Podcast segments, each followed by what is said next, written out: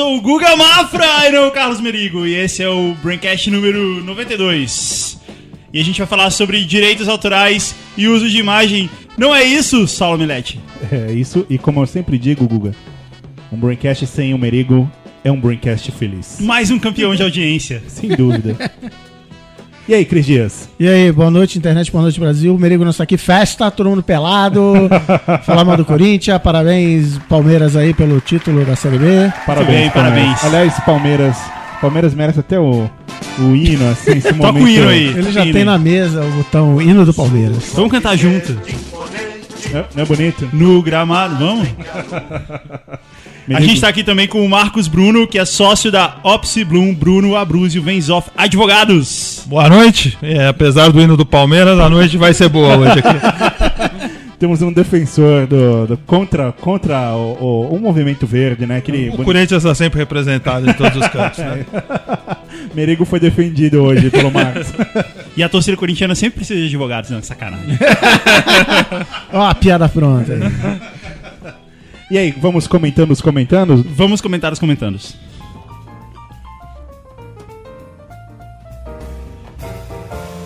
Comentando os comentários.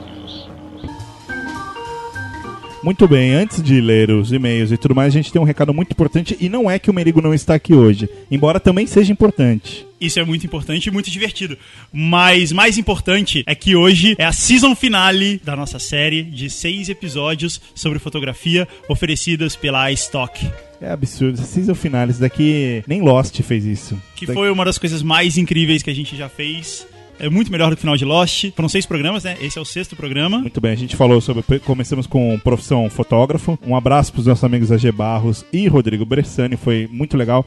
Depois falamos sobre fotografia do cinema. Cara, eu aprendi muito nesse programa de fotografia do cinema, foi muito legal. Porque é um tema que, embora muita gente goste, cara, não é o tipo de coisa que você acessa, que você encontra fácil. Achar um diretor de cinema falando sobre, sobre o mundo dele, etc. Depois a gente falou sobre direção de arte. Programa polêmico, programa muito tempo esperado. Depois falamos sobre a coisa do talento versus equipamento. Sim. Polêmico também. Talento ganhou. Isso. Depois fomos para película versus digital, que é outro tema mega discutido, assim. As pessoas falam sempre, não, mas peraí, mas o filme tem muito mais informação do que o digital e etc. Isso foi respondido, está lá. Se você não ouviu, ouça, ou como diria o Merigo, ouva. Ouça tudo, tá tudo aí no. Todos os links estão aí no post, tudo juntinho pra você ouvir tudo de novo, um na, na sequência um do outro, aprender tudo. E aí, você vai ficar sabendo o seguinte: quando você ouvir, você vai ouvir todas as outras coisas que a gente falou da Stock ao longo desse tempo. E aí você vai saber as seguintes seis coisas. Um, a Stock faz parte da Getty Images, que é uma das maiores comunidades criativas de crowdsourcing do mundo. Dois, tem 100% do conteúdo feito pelos usuários. Três, tem material de 125 mil artistas, mais de 125 mil artistas. Quatro, tem mais de 12 milhões de arquivos. Cinco, eu não devia ter feito essa contagem, mas tudo bem. Cinco, não tem só foto, tem ilustrações, vídeos, áudios, animações em flash. Seis, você também pode colocar o seu trabalho no banco de dados da Stock, ganhar dinheiro com isso. É só clicar aí no link e fazer parte dessa comunidade. É muito legal. Acho que eu queria comentar o 5 e o 6, que é. Primeira coisa que você falou, muita gente às vezes tem a- uma ideia de que, ah não, banco de imagens tem imagens. Não, no caso da Stock tem tudo. Você pode pegar trilha para colocar numa apresentação, num flash. Tem flash, tem tudo que você precisar, tem lá e, e, cara, tem muita, muito, muito arquivo, assim. A gente, durante a- essa saga dessa temporada, a gente, inclusive, para montar as vitrines do Braincast, usava eh, imagem de lá. E, cara, tem muita coisa, é muito legal. E o ponto 6 que você disse, também eh, a gente viu muitos amigos ouvintes criando contas e subindo arquivos para lá e fazendo grana com isso. Quer dizer, o cara tem um talento criativo, gosta de fotografar, gosta de montar qualquer coisa, sobe lá, disponibiliza dentro do acervo e lá tem toda a estrutura, tudo preparadinho para que você possa fazer parte dessa comunidade criativa. E se você vai fazer isso, vai ser muito legal você ouvir esse programa de hoje, porque você vai aprender tudo como você cuidar dos seus direitos, licenciar suas imagens e cuidar da sua propriedade, cuidar daquilo que você criou. Na Stock tem um monte de informações sobre isso, além de tudo que a gente, que a gente vai falar hoje aqui no programa, tem um monte de informações sobre isso, tem um fórum, tem vários textos explicativos. Por exemplo, sabe uma coisa que eu descobri hoje? Eu Ah. finalmente entendi por que royalty free se chama royalty free, porque afinal não é grátis. Não é grátis, você tem que ir comprar lá. É, mas a partir do momento que você compra, você pode.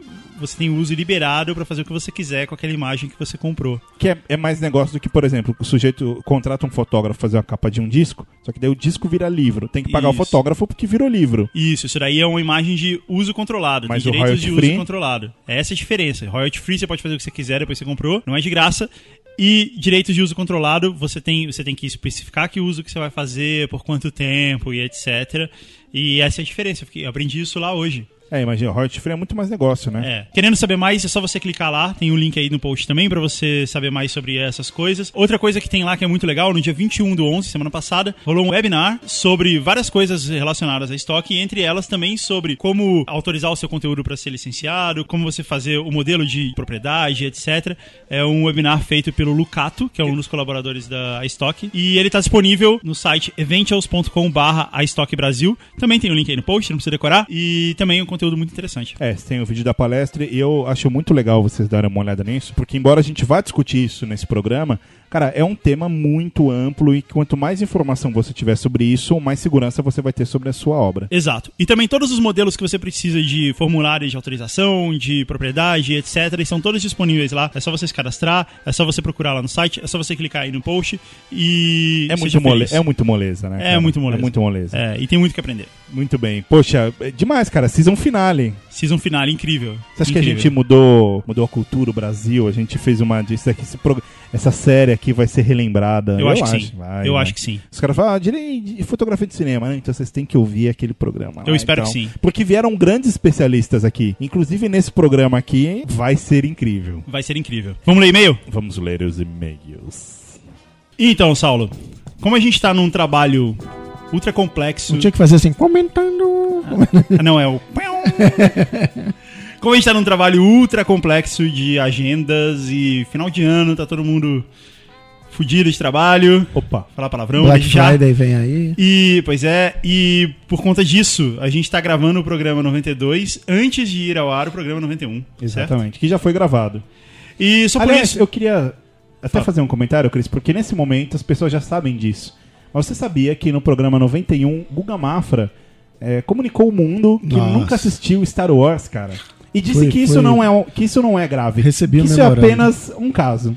Então, acontece. acho Não legal não você falar tudo. isso, trazer isso à tona, que eu tô me retirando da mesa aqui, indo embora. Obrigado, bom programa pra vocês. Eu só queria saber onde é que tá o Jovem Nerd e o Azagal essa hora. É, é, que cadê? disso eles não sabem. sabem. Disso eles não É, sabem. eles, eles, Vão receber uma carta anônima aí. eles ficam muito decepcionados. Aliás, com eu queria também. convidar o amigo ouvinte pra, pra botar um arroba Zagal e arroba Jovem Nerd aí e falar. Vocês sabiam que o Guga Mafra nunca É. assistiu Star Tinha que Wars? ter uma hashtag pra isso. E- Tinha, tinha. Mafra Wars. Eles sabem também, eles, eles ficaram bastante decepcionados É. quando descobriram. É, mas então, então, por conta da gente não, não ter. o- A gente tá gravando 92, a gente 91, vamos ler um comentário do sobre o programa 90. Por que né? não, né? Deixar o, o vídeo confuso. É, então, vou ler o comentário do Pedro Ângelo, de 23 anos, estudante de publicidade de Melbourne, porque a gente é um programa internacional. Melbourne. Como é que gente- Será que os caras lá chamam ele de Peter Angel? É, ia ser legal. Eu faria questão. Peter Angel. Ah, olá, pessoal do Brainstorm. Primeiramente, parabéns pelo ótimo trabalho. Obrigado. Sobre o Dumb Ways to Die, concordo com o que o Merigo disse. Realmente, estando aqui, cria-se um laço emocional com a coisa, a mensagem pega bem mais. Eu, ao menos, ainda não senti vontade de pular nos trilhos do trem. É, sinal de que a campanha funcionou, né? É, olha aí, ó, o E, ele, tá, ele tá se referindo ah, no programa 90, a gente falou sobre, o, sobre vários cases de storytelling, transmídia. Isso. E, e o Merigo comentou sobre esse que é um dos maiores cases eh, do ano e tal, que é o Dumbo Ways to Die, a campanha de evitar que você pule nos trilhos do metrô. Mas claro, como tudo por aqui, as coisas são bem organizadas e fiscalizadas, a campanha não faz o trabalho sozinha. Eu mesmo já fui repreendido por um guarda por estar perto demais da borda da plataforma. Essa, essa é a maior preocupação dos guardas nas estações de metrô em Melbourne, né? O cara tá perto de cair. É, é. Se ele cair, foda-se. Aí né? já é outro já é departamento outro que tem que É. limpar. Liga lá pro 43.5. No mais, se a mensagem precisa ser passada, melhor que seja assim do que com um cartaz padrão de segurança que ninguém dá atenção. Um abraço, Pedro Ângelo. Muito bem. Eu queria até comentar e convidar o nosso amigo ouvinte a acessar o Instagram do B9, que é arroba Brains9, pelo seguinte. A gente recebeu um bonequinho do Dumb's, Dumb's, Dumb's Way to Die Ah, aquele aqui no ali. escritório, que a gente batizou uma ela boneca de inflável. Na verdade é uma boneca inflável, a boca é justamente É. pra você colocar o bingolinho ali, só que é, é o bonequinho do... Que do é um Dumb- Dumb Way to Die. que é um Dumb Way to. Die, Isso. E aí, a prime- eu fiquei olhando assim na hora e eu, eu fiquei pensando, mas o cidadão tem que ser muito doente pra pegar um negocinho azul desse e colocar o negócio ali dentro. assim. Mas tem, claro que tem, sempre, sempre tem. Tem a foto dele com o microfone. Isso, a gente postou a foto, eu convido o amigo ouvinte a dar uma olhada, a entender, conhecer a Frida, batizada Frida. Frida. Ó, mas antes da gente ir pro tema principal, tem mais uma coisa maneira que, que eu quero falar, que é a vitrine do programa de hoje é, foi feita pelo Cláudio Slam, que é um dos participantes do nosso desafio criativo. Slam. Slam, Slam. Slam, Slam. Ele é o Claude Slam. Ele ganhou 10 créditos na Stock, né, assim como todo mundo que também participou do desafio criativo ah, ao longo do ano. Muito obrigado a todos vocês. Eles vão receber um e-mail com instruções de como ganhar o prêmio e etc. E, e vamos agora pro último programa da nossa série, a Stock, que, que mudou a vida das pessoas, né? A gente pode dizer que o Brasil foi. eh, Existe o Brasil antes e depois dessa série, Guga? Eu não sei o Brasil, mas a minha vida, ela, se- Ela ela- mudou, ela mudou completamente. E aí, vamos então? Vamos então. Bora. E aí? Direitos autorais e de uso de imagem. Hoje esse programa, cara, ele vai ser uma aula. E Uma gostaria de aula- dizer que tudo que vocês disserem aqui poderá e será usado contra vocês. É, aliás, aliás, tem um disclaimer aqui do departamento que vai dar merda. é, que é o seguinte, o Braincast. Eu vou, eu vou ler o disclaimer. O Braincast é um papo informal, uma troca de ideias e não é válido como aconselhamento jurídico. Tudo que aqui é dito reflete a opinião pessoal dos participantes e não das empresas em que eles trabalham. Consulte sempre um advogado, todo medicamento deve ser mantido longe com essas crianças. Foi dirigido no bêbado. Muito bem, muito bem. A não ser que seu amigo ouvinte quiser conselho jurídico nosso, tem que fazer uma procuração, dando inclusive acesso à conta bancária dele, que a gente pode. Aí sim. né? Exato, é assim, assim se faz, né? É assim, é um bom mecanismo, realmente. Ah, então, eh, uma das coisas que inspirou a gente a falar disso, a gente tem o nosso amigo Jacaré Banguela, ele tem uma seção no blog dele só de imagens de pequenos negócios pelo Brasil que usam o logo dele. Tipo, tem lá Mecânica Jacaré, aí é o logo dele. É, padaria Jacaré, aí tem o logo dele lá. Afinal, se tá na internet, é de graça. É de Tá graça, é de todo Images, mundo. é. É o que todo mundo pensa, pelo menos, né? É, mas se- o que é mais impressionante não é que todo mundo acha que é de graça. As pessoas, em, em geral, as pessoas sabem que não é. Né? Mas cada um tem sua teoria do que, que pode e o que não pode. É, tem gente que acha que, ah, mas se, se você usar, mas não for fins lucrativos, tudo bem. Se você usar, mas for pra, pra Ah, cara, trabalhar eu na acho escola. que tem ok. gente que não. Cara, lá perto da, da- Quando eu era criança pequena lá em Barbacena, tinha um dentista que o cartaz dele, pra todo mundo ver, era de uma atriz hollywoodiana. Até tava citada no jantar hoje a, a, a Sarah Michelle Gellar, a eterna Buffy. Ela com um sorrisão brancão, bonitão. Tava lá, e o cara deve estar, tipo, contratou o micreiro lá pra fazer o cartaz. Ó, que bonito. Cara, não pensa não, sei lá, eu acho que não, não, tem essa não. É, e, e o desconhecimento do assunto realmente é bastante grande mesmo, viu? Não é só lá em Barbacena, não. Em vários lugares aí a gente vê. E eu tô muito acostumado, às vezes, quando eu dou cursos ou treinamentos sobre direito autoral, eu costumo fazer uma primeira pergunta para os participantes, que é quem dali se considera um autor. E eu vou dizer que de uma palestra aí com 100 pessoas, talvez duas ou três levantem a mão só. E aí você pergunta, por que, que você levantou a mão? Daí ele fala, ah, porque eu escrevi um livro, porque eu escrevi um artigo, etc. E acha que realmente só aquilo que é um livro, que é algo fenomenal, algo muito bom, é que pode tornar a pessoa um autor, né? E o primeiro conceito do direito autoral importante que a gente pode falar nessa noite aqui é a respeito disso. Qualquer tipo de criação do intelecto humano Inclusive é as uma ruins. criação. Inclusive as ruins. A merda também é protegida. Então é tudo protegido por direito autoral. Qualquer coisa que derive da cabeça do ser humano, e aí tem uma grande diferenciação da pessoa jurídica que não cria, né? O, o autor é sempre uma pessoa física. Tudo que deriva da cabeça do ser humano é uma criação, é protegido por direitos autorais. Obviamente, tirando aí as exclusões que a lei fala do que não é protegido, que a gente vai falar mais adiante. Então é bom ter esse mente. Criou seja feio, seja bonito, seja maravilhoso ou seja horrível, é protegido por direitos autorais. E O- até o o, que não funk- foi registrado, né? Sim, independentemente de registro também. O funk ostentação tá pra provar que até o que é ruim tem direito autoral. Tá, tá, tá todo mundo Mas, aí. mas peraí, deixa eu só ver se eu entendi uma coisa. É, é o que foi criado na- por, por uma pessoa física. Isso, para uma pessoa física, independentemente da idade, do sexo, do tamanho, qualquer mas aí, pessoa. mas é, tudo, né, empresas não têm cérebro, braços e etc. Tudo que é criado, até no horário de expediente do trabalho, foi criado por uma pessoa. Como é Isso. funciona isso? Então, aí o que é criado pela pessoa, ele só tem uma forma de se transferir para uma empresa, que é através de um contrato particular entre a empresa e a pessoa. Ou seja, automaticamente, tirando o software, que, que existe uma presunção de que tudo que o funcionário, o empregado ou mesmo sócio da empresa cria pertence à empresa por ser software, nas criações em geral, sempre haverá necessidade de um contrato por escrito onde o, o empregado, a pessoa que criou, ceda os direitos autorais daquilo. Específico? Tipo, eu, eu, tipo assim, tudo. Primeiro dia de trabalho assim, né? Tudo que eu criar de 9 às 5 é automaticamente da empresa? Como é Então, é eh, do ponto de vista contratual, tanto faz. Você pode estabelecer um contrato em que tudo que você criar ao longo da sua relação de trabalho vai ser automaticamente da empresa. Legal. Só que aí você vai ter uma limitação, que essa sessão vale por cinco anos após a criação. Então eu assinei no primeiro dia, criei lá no décimo dia de trabalho, a empresa vai poder explorar aquilo por cinco anos. Aí. cinco anos e um dia depois, ela perde Cara, esse direito olha de exploração. isso. Olha, olha o cifrão na- no olho de É. muito ouvinte aí. Nossa, cara, eu- é isso que eu tô pensando aqui. É, aí Incrível. normalmente o que as empresas fazem é quando o- a criação é muito boa e vai perdurar aí por uma década ou duas ou mais de cinco anos que seja, né? Exige que o funcionário normalmente assine um novo termo de sessão depois da obra pronta, que aí sim você pode botar eternamente sem limitação de tempo. Eu já deixei, Marcos, de, eu já tirei coisa do meu portfólio por agência que falou pra mim: você fez isso quando trabalhava conosco, então isso é nosso, não é seu. Mas pelo que eu tô entendendo aqui, bom, primeiro que eu não tinha um contrato nesse aspecto, então é meu. Porque Uhum. Se, não houver um contrato, realmente Mas segundo o que você falou, o autor continua sendo Saulo. Ele cedeu os direitos Isso. do uso daquilo. Aí são duas coisas, né? A gente não tem... perde a autoria. É, nunca se perde a autoria. A gente tem o que a gente chama de direito moral e o que a gente chama de direito patrimonial. O direito patrimonial é o direito de explorar a obra, ou seja, fazer dinheiro com aquilo, vender, alugar, comercializar de qualquer forma e transformar em dinheiro. O direito moral já é o direito à autoria, o direito de manter a obra íntegra. Então imagina o seguinte: o cara escreveu lá um roteiro é, de uma peça infantil. Ele tem o direito. Citar um filme que todo mundo viu aqui, Star Wars, por exemplo. Sim. Todo mundo sabe do que se trata. Pelo menos a maioria dos presentes aqui na mesa conhece o Star Wars.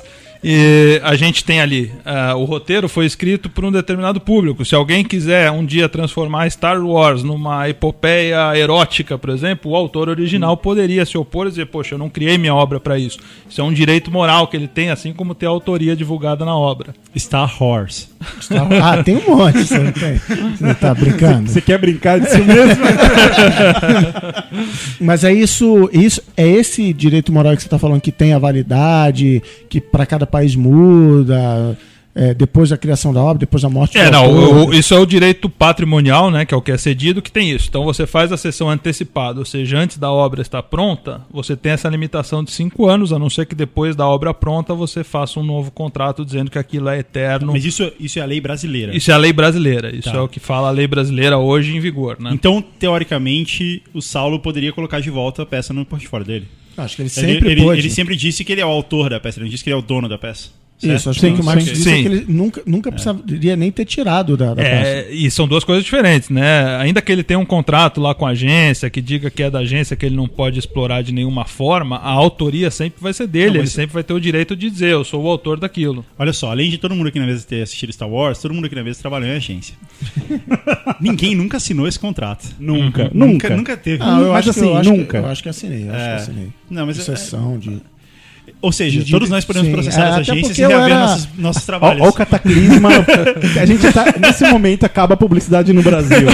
A minha, a minha agência era, era parte, e ainda é, eu, eu que não sou mais, do maior grupo de comunicação do mundo. Então tinha isso sim. Qualquer coisa que eu faça durante o expediente, ser dos direitos. Você assinou tal, esse contrato? Assinei, assinei. minha agência É, muitas vezes essas cláusulas vêm no próprio contrato de trabalho, né? Então, o sujeito quando entra lá, consegue um emprego no afã de assinar, acaba nem vendo, mas muitas vezes isso tá, tá embutido já no seu contrato de trabalho, Eu, né? eu já assinei um, ah, um contrato relacionado a trabalhos com música, de, de fazer uma gravação musical e assinar um contrato falando que que eu não tinha mais eh, que eu não tinha nenhum nenhum direito sobre aquilo, inclusive de uso de imagem, porque eram filmagens e tal, né? E era e era teoricamente vitalício, assim, que, assim, pelo valor eu estava entregando aquilo e eles podiam usar como eles bem entendessem a minha imagem e, e o que eu havia gravado. Mas como o Guga falou em publicidade, eu nunca vi isso, assim, eu nunca vi um eu vi contrato de trabalho, É. mas não um contrato de, olha, o que você faz é Inclusive, eu já tive problema que, assim como Hollywood inteira, a gente tentou na agência. é, Foi, foi o briefing. O cliente falou assim: vamos pegar aquela campanha dos anos 80 e vamos relançar. E a gente tinha que fingir nas peças que nunca existiu, fora o nome, nunca, nunca referenciar as coisas dos anos 80, porque a história era essa. Não.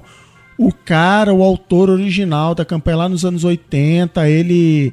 é, os direitos voltou para ele, e ele, tipo, não não autoriza mais o uso, tem uma briga, o cara morreu, a família não sei o que. Então, assim, não podia mostrar nenhuma peça usada nos anos 80. Tinha que só usar o nome, até porque era o nome do cliente e tal, e seguir tudo do zero. É, então, e isso é um ponto interessante, né? O autor, quando morre, os herdeiros herdam também esses direitos que ele tinha sobre a obra. Então, falecido ou vivo. Mas tem uma história que uma hora isso prescreve, né? Isso passa Sim, a nós ser temos um prazo público. pela legislação atual de 60 anos após a morte dele. após Então, a morte do após cara. a morte dele, a partir de 1 de janeiro do ano seguinte ao falecimento do autor. Quer dizer, não é da criação da obra. Não que é nos Estados. Unidos é pela criação. E aí tem o, o que o Guga falou de ah, as pessoas mal informadas aqui. Ainda tem os caras que acham errado e ainda se baseiam na lei americana. É, né? tem então, assim, isso também. Então eu tenho. Os Estados Unidos é um do- dos poucos países do mundo que tem o tal do fair use. Não, se você usar para paródia, é, posicionamento político, pode. O Brasil não tem isso. No Brasil não, é, não pode, Cris não fez pode. a lição de casa, né? Estudou é. bem o tema. Quando ele começou a falar da legislação americana, ele ia falar que justamente a grande diferença é, a É. questão do fair use. E nego fala assim: não, até isso que Mas- o falou, não, não é para fim do. Cara, não interessa, a lei aqui é outra. Mas o que que é fair use exatamente? Então, o fair use é um conceito que nos Estados Unidos é bastante presente, né? De que se você usa por uma finalidade boa, sem finalidade lucrativa, isso em tese permitiria que você utilizasse aquela obra sem o pagamento de direitos autorais ou sem uma autorização prévia. Mas no Brasil é algo que realmente, além de não constar da legislação, por reiteradas vezes o Poder Judiciário também já disse que não se aplica. Um exemplo muito típico disso, e que acontecia muito no passado, hoje nem tanto, eram as prefeituras de interior que faziam shows quando tinha o aniversário da cidade ou qualquer festividade local. Chamavam lá artistas locais para reproduzir músicas de artistas famosos para a população e não pagavam ECAD, não pagavam retribuição de direitos autorais, nada disso eram processados e chegavam na justiça e diziam: Poxa, mas eu fiz um show beneficente, gratuito para a população, para comemorar o aniversário da cidade. E por reiteradas vezes, o Poder Judiciário, em todas as esferas, inclusive no Supremo Tribunal Federal, decidiu que esse tipo de, de situação não está, não é um salvo-conduto para você reproduzir músicas, você tem que ter autorização, tem que pagar os direitos autorais para poder executar aquela, aquele concerto, aquela, aquele show musical lá na praça da cidade. É, essa, você falou aí de autorização e essa é outra coisa que sempre me deixou confuso também. É, eu posso pegar uma música de um artista consagrado, sei lá, Sandy Júnior, por exemplo, e gravar. Eu posso simplesmente ir lá e gravar e tal, e, eu- e aí eu pago, sei lá, royalties. É, tem- você não precisa de autorização pra fazer isso, né? Diferente de quando você vai fazer um filme baseado numa obra, você precisa ter um documento autorizando. Por que, por que, existem essas diferenças assim?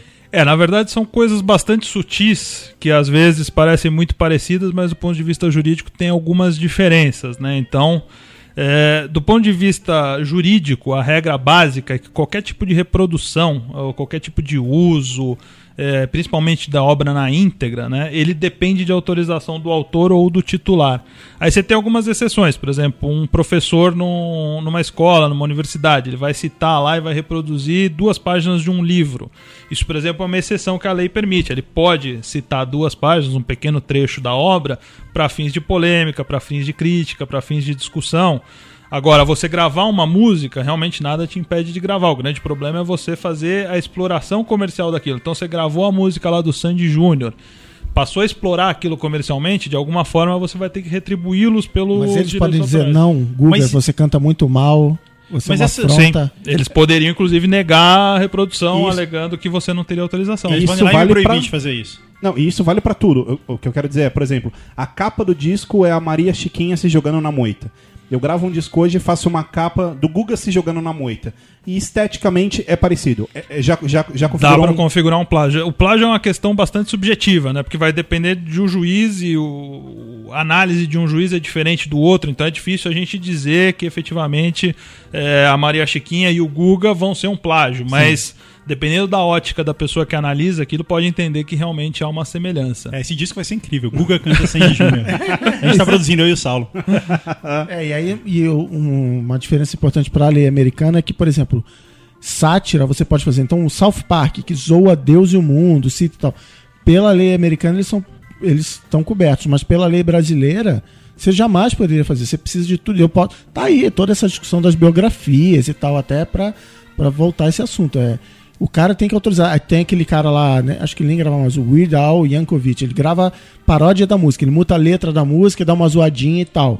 Ele vai lá e ele grava porque ele tá dentro disso. Ah, eu tô aqui fazendo comédia e tal. Né, né, né. Aqui não pode. Aqui não pode. Eu vi uma vez um cara que gravou um disco de músicas dos Beatles, todas cantadas por cachorros, emuladas com latidos. E aí o cara vendeu um absurdo que as pessoas compravam por causa dos cachorros e não pagou nada. Veio Yoko Ono e É porque, era, porque era paródia. Não, ele não pagou nada, nunca Ah, teve que era pagar nada. tá. É, no Brasil já existe uma certa restrição. É, hoje até tem uma legislação, uma legislação nova de direitos autorais em discussão, que ela abre um pouco mais essas possibilidades, talvez até se aproxime um pouco mais da legislação americana, traz algumas hipóteses de fair use, mas por enquanto é um anteprojeto de lei ainda, que está em consulta pública, ainda deve demorar muito tempo aí para caminhar adiante. Mas olha só, o Saulo tava contando aqui da carreira de rockstar dele. E aí ele falou que ele assinou um contrato onde ele cedeu não só os direitos de do que ele eh, Tocou. do que ele tocou, mas também os direitos de imagem dele. E aí isso é outro, isso é, É. outra coisa, né? Tem direitos autorais e direitos de imagem. É, são duas coisas completamente diferentes, né? O direito de imagem e o direito autoral. Então, a fotografia, por exemplo, a fotografia ele tem um direito autoral que é do fotógrafo, que é, é, pela posição que o, o fotógrafo se colocou, pelo ângulo da foto que ele tirou, isso é protegido por direitos autorais, e tem um direito de imagem da pessoa que foi fotografada. Né? Então, são duas coisas é, distintas no mundo jurídico. É, mas então assim, se eu tô lá num jogo de basquete, eu faço uma enterrada fenomenal, que aliás acontece muitas vezes na minha vida. e aí o fotógrafo que tirou a foto dessa enterrada incrível, a foto é dele, não é minha, não é isso? Isso, o direito autoral da foto é dele, mas eh, o direito de imagem é teu. Mas aí vem um, um aspecto bastante importante. Né? O direito de imagem ele tem restrições em ambientes privados, em ambientes públicos. Então você foi lá numa quadra com um monte de gente assistindo e foi lá e deu uma enterrada. Tese, você está fazendo isso em público, sabe que corre o risco de alguém fotografar. Quer- quer dizer, Tava querendo se exibir lá e isso Mas- poderia realmente vazar e ser divulgado. Mas em outra situação, o, o nosso amigo ouvinte, por exemplo, ele é fotógrafo, um hobby dele. E aí ele, ele sai e vai fazer um ensaio fotográfico, não sei, no Zoológico de São Paulo. E ele acaba fotografando é, uma mãe com a criança e a mãe vendo um macaquinho. Pronto, a foto bonita, fez a foto. E aquilo vira uma exposição e vira um livro. É, isso, isso a criança ou a mãe teria direito pela imagem num caso pa- parecido com esse. Então, aí é uma questão bastante subjetiva. Vamos pensar até um pouco num caso mais extremo aqui, né? Vamos supor aí que chegue. A moça vai lá na praia, tá de biquíni. No feriado, agora a gente teve um feriado nome recente. hipotético, Daniela Scarelli, assim, por exemplo. É isso. Em Ibiza, sei lá. Não, não tanto o exemplo da Daniela Sicarelli, mas da moça normal Tá, que vai tá. à praia, tá lá de biquíni no feriado. Aí, o, por conta do feriado, do trânsito na estrada, um determinado jornal resolve tirar uma foto da praia para mostrar que a praia está cheia, que tem um monte de guarda-sol, etc. E tira um- uma foto da paisagem, querendo mostrar que a praia está cheia. Só que por uma infelicidade do fotógrafo e para felicidade dos leitores, talvez aquela moça de biquíni acaba saindo em primeiro plano na foto. E aí ela fala, poxa, minha imagem está exposta na praia, de biquíni, etc.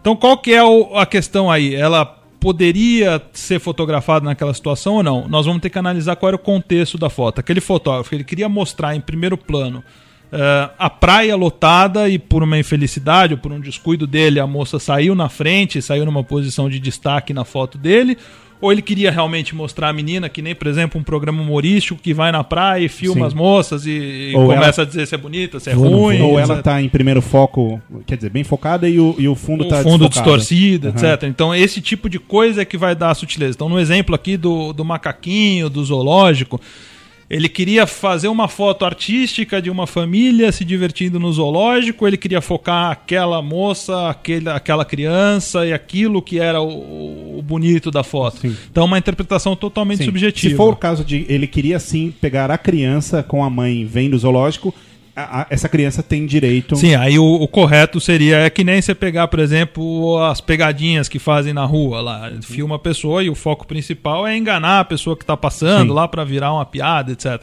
Se ele não tiver autorização de imagem, e o Silvio Santos e o Ivo Holanda, esse pessoal no passado já teve um monte de ações com relação a isso. Se você não tiver é, realmente uma autorização da pessoa, você não poderia passar aquela pegadinha. A gente, em 2010, foi fazer na produtora um, um projeto sobre futebol nas torcidas do Campeonato Brasileiro. Era um, proble- um projeto não só publicitário, como da maior empresa do, do, do Brasil. E a produtora falou assim: você está dizendo que eu vou entrar literalmente na torcida do Corinthians e pedir autorização de imagem de cada pessoa que tiver no- na, na arquibancada do Pacaembu? E aí os- o cliente falou: é, basicamente você vai. Aí acho que chegaram, que, que eu, que eu me lembre, assim, o cara entrevistado a gente pega, mas a multidão no fundo, que nem você falou. Não, a multidão, beleza, mas se o cara aparece falando, aparece do lado do cara que tá falando, pega a autorização, porque senão pode dar problema. É, é bem isso, né? O- Você tá fazendo um, um vídeo da multidão, o cara tá num local público, em tese nada impede. Aquele negócio no intervalo do jogo, que eles pegam as pessoas, ficam filmando um ou outro na arquibancada, entra dentro disso. Ele tá num local público, tá sujeito a ser filmado. né? Então, mas ele tá no local público, tá sujeito a ser filmado, isso dá o direito de alguém explorar essa imagem comercialmente depois, sem pagar nada pro cara? Quer dizer, Então, é, é- esse é o grande problema. Se você pegar lá um torcedor, é, vamos em homenagem aqui, como é que é o nome do que faltou hoje? Merigo. do Merigo, a gente pega lá um torcedor do Corinthians no intervalo do jogo e eu uso aquela imagem para vender camisa do Corinthians ou para vender um produto. Aí realmente eu estou infringindo o direito de imagem. Agora, se eu simplesmente transmito a imagem dele porque estava no jogo, mostro lá num clipe. Um amigo internauta lá, filma eu, Galvão. Aí Sim, é, em tese a pessoa tá lá para ser mostrada realmente. Mas, né? mas Ela uma tá coisa que tem muito em banco de dados, banco de imagens, assim como, como da Stock, é ter. É, é ter uma imagem do, sei lá, do Michael Jordan é, fotografada por um, por um fo- fotógrafo conhecido, coisa assim. E isso faz parte da coleção desse fotógrafo, não da coleção do Michael Jordan. É, essa imagem, quando ela é comprada, esse fotógrafo, ele, como tem uma parte dos royalties dele que vão automaticamente para o Michael Jordan, ele tem que negociar isso antes, ele tem que ter uma autorização. É, o, o ideal é que ele realmente tenha uma autorização prévia, porque ele tá, tá fazendo uma exploração comercial Mas, da imagem é, do jogador. Ainda que tenha caso, sido né? pública a imagem dele. É, ainda que tenha sido público, ele tá fazendo uma exploração comercial, né? E no Isso- caso da publicidade, é, o que, o que alguém me contou uma vez é que em banco de imagem, essas fotos do Obama, do Michael Jordan e tal, elas nem estariam cobertas pelo contrato para uso de publicidade por causa disso que você falou, assim.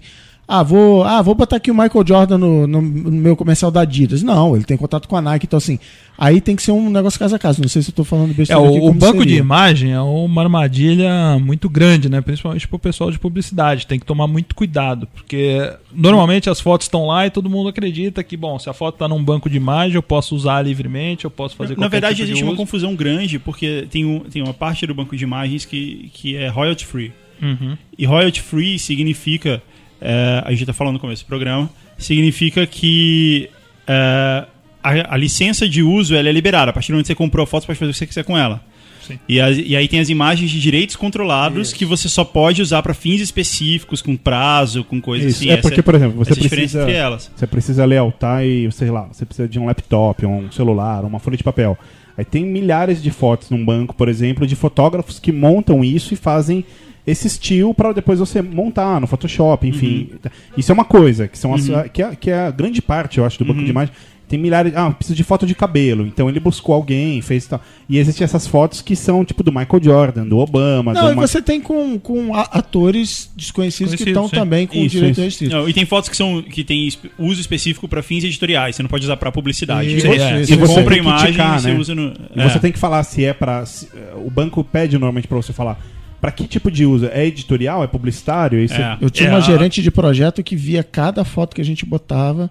Essa é de direito restrito, tá? A gente tá virado da noite lá fazendo, montando calendário de post. Ela, ah, não pode usar essa foto. Ah, porque eu bot- botava lá, família feliz, cinco pessoas. Aí vinha, ah, essa aqui tá ótima, botava lá. E eu esquecia de marcar no, no campo de busca esse- essas limitações. E aí ela vinha, ela via foto por foto. Não, essa aqui não pode, essa aqui não pode e tal. Mas É, e precisa tomar muito cuidado, né? Porque mesmo às vezes o que é royalty free, às vezes é royalty free para exploração não comercial. Então precisa fazer um trabalho Ah, não, pessoal. isso, isso, isso em geral vem escrito. Vem, vem É, escrito vem isso, né? escrito, Fins mas nem todo né? mundo se Sabe, atenta, é, né? é. Nem todo mundo sabe. Então o pessoal de publicidade tem que prestar atenção realmente nisso. Mas uma coisa que tem diferente. eu preciso no- só que você bote um dólar no bolso dele. Ah, é Verdade, boa. Uma coisa que tem de diferente em música, a gente tava falando de música e imagem, é que o valor da música, aparentemente, ele é arbitrado pelo, sei lá, pelo ECAD, não sei. Se eu gravar o, disco que eu vou gravar, Guga canta Sandy Júnior, é, eu vou gravar e o ECAD vai me cobrar quanto ele quiser. No- a, a Sandy não pode esperar o, a Sandy Júnior, né? Porque é uma amálgama, é, uma pessoa só. Isso. É, Sandy Júnior não pode esperar é, o, o disco ser um sucesso e falar assim, ah, agora nós queremos um milhão por música ou coisa assim. O- esse valor veio já vem É, na, na verdade, aí quando a gente fala em ECAD, né, o ECAD está relacionado à exibição pública das músicas. Então é uma Ele festa é de casamento, uma festa junina na escola, Rádio. um rádio, um show na rua, esse tipo de situações. Né? Onde realmente se ganha o dinheiro é na exibição privada, né, que são os shows, onde a pessoa paga o ingresso e, de certa forma, se retribui o, o artista que está lá trocando através de um percentual da renda da bilheteria, né? Agora o ECAD, é, eu não conheço exatamente os mecanismos, mas eu sei que eles têm lá também critérios de cálculos é, da retribuição ser proporcional à quantidade medida que eles têm lá de alguma, alguma métrica de exibições e de execuções das músicas. Então, uma música que é mais executada acaba recebendo mais, um autor é, de uma música mais executada acaba recebendo mais que um autor de uma música menos executada. É por isso que os, os cantores, quando eles precisam renovar a casa, eles precisam reformar a casa, trocar de carro, eles gravam músicas de Natal. Porque aí eles vão tocar todo ano, Todo ano. no shopping, coisa Ah, assim, uma grana. é. Eu queria dizer que eu conheço o herdeiro da. É um amigo meu, o, herde- o pai dele fez o Hoje é um novo dia, de novo tempo. parará. E é um bem dele, é um patrimônio Aham. dele. Ele recebe por isso. Muito bom. Cara, seu pai fez a música de Natal mais fodalhufa do seu país. É Imagina, muito- imagina é o muito Natal, legal, cara. imagina o Natal da Yoko Ono, toda vez que toca, então é Natal a Simone aqui. Simone. Incrível. A Yoko- esse dinheiro entra na conta da Yoko e ela nem sabe de onde É isso, quem é essa Simone? Doc Simone. Mas me diz uma coisa, é, algo que a gente, que certamente nossos amigos ouvintes não têm a menor experiência, assim como nós, nós três, que é a coisa de processar alguém. é, entrar contra algo que no- nos é direito. Como isso funciona? Como, como é o trâmite de, de falar, poxa, alguém me prejudicou, alguém usou algo que é meu e eu quero buscar é, a minha, o ressarcimento disso? Então, ah, o primeiro passo aí é fazer a prova de que você é autor daquilo, né? O, o Cris falou aqui no começo e lembrou bem, é, a proteção de direito autoral independe do registro. Existe a possibilidade de registro. Posso registrar a minha obra, posso ir lá no INPI, dependendo do tipo de obra, posso ir na Biblioteca Nacional, se for um livro ou qualquer coisa assim, e posso fazer o registro. Mas esse registro é facultativo. Mas qual que é a finalidade então do registro? Para que, que eu faço o registro? A maior finalidade do registro é você provar que no dia X aquela obra existia daquela forma. Isso prova é, efetivamente anterioridade numa outra discussão e que a autoria era sua. Então, se você não fizer o registro, que é a maioria dos casos, a maioria das pessoas realmente não registra suas obras, o primeiro passo é provar que aquilo é seu. Então, você tirou uma fotografia, Hoje nem tanto, mas no passado você usava muito de mostrar os negativos, ou mesmo hoje você mostra o arquivo digital para provar que saiu da sua câmera, etc. Aquele negócio de mandar uma carta pra você mesmo, é lenda urbano. Isso é uma coisa que funciona. Pô, Eu, é na minha carreira, já vi, já vi processos em que o sujeito juntou lá um envelope lacrado de um SEDEX que foi aberto em juízo e que dentro do envelope tinha a criação dele, o carimbo do correio no SEDEX ali comprovava que naquele dia, naquela, naquela data, aquela obra já existia. É genial, isso deve ser uma comoção, né? no, na, na É, o, o sujeito guarda aquilo por anos e anos, né? O dia que ele pode usar, ele realmente Ele deve vai ficar feliz, né? tomara que eu seja processado poder usar isso. O Nicolas Cage faria um papel sobre isso. Vou mandar pra ele o roteiro. Ele vai topar na hora. O, o processo judicial não tem essa emo- emoção toda, mas certamente as partes devem ficar bastante emo- emocionadas, realmente. Mas então, como eu falava aqui, o primeiro passo é provar que aquilo é teu, que você criou. Aí o segundo passo é provar que a outra pessoa está usando e está usando indevidamente. Aí depende muito da situação. Às vezes, pode ser que você precise de uma busca e apreensão, de uma ordem judicial para ir lá um oficial de justiça, às vezes com reforço de polícia, reforço policial, para ir lá e apreender o material copiado, o material que está ilicitamente sendo eh, divulgado, veiculado, E aí, feita toda essa prova, vem por último uma segunda ação, que aí sim é ação para indenização ou para que aquela pessoa que está usando a sua obra se abstenha do uso dela. Então é um processo que realmente leva algum tempo, não, não é, infelizmente, não é muito rápido. Mas no Brasil a grande vantagem é que as indenizações aí de violação de direitos autorais podem chegar a valores bastante altos, né? E a, as empresas, principalmente as empresas conceituadas, as empresas grandes, quando usam alguma coisa indevidamente, na maioria das vezes não usam por má fé, às vezes usam realmente por desconhecimento, como alguns casos que a gente conversou aqui, aparece uma foto, o cara usa, ele O não sabe direito de onde veio. Eu já, eu já vi muita agência de publicidade cair nessa, nessa coisa de faz um anúncio e de repente pinta um ilustrador falando: Ei, isso daí tava no meu portfólio, era no Putz, meu Behance. é e aí de repente a agência chama o cara pra conversar e. É, então rolam muitos acordos aí, exatamente nesse sentido, né? O, o Brasil não tem a mentalidade americana de realmente entrar num acordo antes de entrar na briga, mas no Brasil, nessa matéria de direitos autorais, eu diria que a gente se aproxima bastante. Uma empresa séria, que tem capital, que tem caixa, não quer ficar discutindo isso, até Mas- pelo valor que pode chegar em Mas, por exemplo, é, eu, di- digamos que eu passe por uma situação dessa. Aí eu falo assim, não, eu preciso, eu preciso buscar um- como uma forma de resolver isso e aí eu, eu te procuro. Eu falo, vou falar com o Marcos. É, a partir do momento que, que eu já envolvo ah, o seu trabalho, quer dizer, a coisa já ficou mais séria, não é mais eu discutindo com a empresa que me prejudicou, você já leva isso automaticamente para a justiça ou não? O acordo é Então, válido? É, a primeira coisa é preservar toda a prova, né? Porque a partir do momento que eu falar com a empresa, ela vai poder fazer sumir o, qualquer tipo de vestígio da conduta dela. Então, preservar da prova, sem dúvida alguma, o primeiro passo é tentar uma composição. é sim. um, um contato extrajudicial, até pelo que eu falei aqui, o processo não é rápido, nós estamos falando aí de cinco anos Teve um de caso- processo judicial. Teve, teve um caso recente bem legal que foi o Joe Satriani processando Coldplay. Vocês sabem dessa? Não? O, tem uma música muito famosa do Coldplay, que chama Viva La Vida, que ela é igual uma música do Joe Satriani chamada If I Could Fly. É igual. E aí o Joe Satriani foi lá e processou o Coldplay, dizendo que a música era dele. E, cara, é impressionante como é igual. Eles falam que, ó, foi uma coincidência, a gente nunca tinha ouvido essa sua música, quem é você, Joe Satriani? Nunca tinha ouvido isso. e, e ele não quer saber, vou processar e acabou. E aí, só que o Coldplay, se eu não me engano, acho que são ingleses, não sei. Eu sei que É, é, são- eles precisavam. é, nos Estados Unidos tem um lance que é serve, né? Que, que é tipo. Como é que fala? Entregar É, o- é, intimar, é, intimar, é, intimar notificação. isso. E aí eles precisavam intimar o Coldplay e tinham que aproveitar eles estarem na Califórnia, que era onde o processo estava correndo. E aí o Coldplay foi pra Califórnia para receber um Grammy.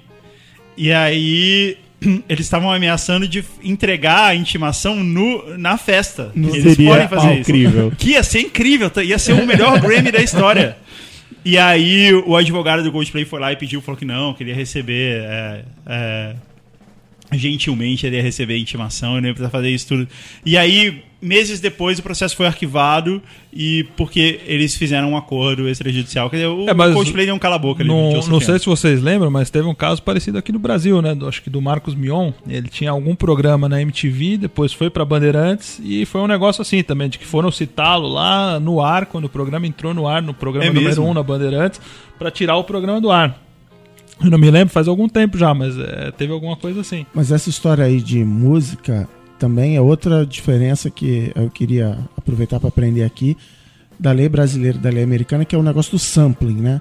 Eu pegar um trechinho da música, a viradinha de bateria de uma outra música lá do Joe Satriani, de quem quer que seja, e usar na minha. Que teve a história do, do Gotti, sei lá como é que fala o nome do cara, Uhum. que fez aquela- o Somebody I Used to Know, que aquela entradinha é de um, de um violonista brasileiro e a família processou e ganhou, porque pela lei do Brasil, porque a interpretação do Gothic, não, eu tô homenageando o cara. Pela lei americana, beleza, eu posso ampliar. Pela lei brasileira, não. Ele usou um trecho do violãozinho do carro. Tan, tan, tan, tan, tan, tan, tan, tan, tan. É, é, é uma música de um, de um violonista brasileiro e a família processou e ganhou. É, a lei brasileira ela, é- é- ela diz que não é violação simplesmente quando você usa pequenos trechos, mas sem intuito comercial. E, e desde que aquele trecho não seja o objetivo principal é, da música nova, né? Então, a partir do momento que tem, mesmo que não seja o objetivo principal, seja um trechinho de entrada, tendo essa finalidade comercial, pela lei brasileira dá realmente para você processar e E tem, tem uma outra lenda aí de música que eu já ouvi, que é se a música tem até sete compassos iguais, não é plágio. A partir de sete compassos, aí é plágio. É, essa questão do que é plágio e o que não é, a gente não tem realmente uma regra no Brasil, algo absolutamente subjetivo. A gente já vi, eu já vi aqui em, em perícias judiciais, né? Porque o juiz, ele na verdade, ele entende da lei, né? Ele não entende da parte técnica. Ele não sabe dizer se tem um compasso, se tem dois, se tem dez. Eu, como advogado, também não sei, né? Mas, enfim, o juiz, o que, que ele faz? Ele chama um assistente técnico, ele chama um perito judicial.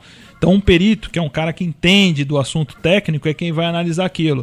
E aí eu já vi casos em que peritos com mínimas semelhanças dizem que é um plágio, assim como peritos que com semelhanças extremas dizem que não, que não tem nada a ver, que aquilo é uma obra nova e que não é derivado da outra. Então é altamente subjetivo, né? A gente não tem como ter uma segurança e uma certeza se vai ser considerado plágio ou não.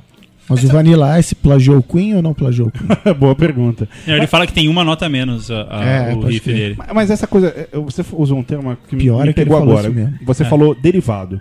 E aí o que, eu- o que me ocorreu aqui é que, por exemplo, um diretor de arte vai fazer um layout, então ele entra, por exemplo, num banco de imagens, compra uma imagem, eh, ele vai pegar a- uma tipografia que foi desenvolvida por um outro designer que ele comprou. Então o que o, o, que o Aliás, vale diretor... lembrar instalar uma, uma fonte no seu computador sem comprar, não pode, não interessa nem que é o, o seu cliente. Não, é a fonte do meu cliente.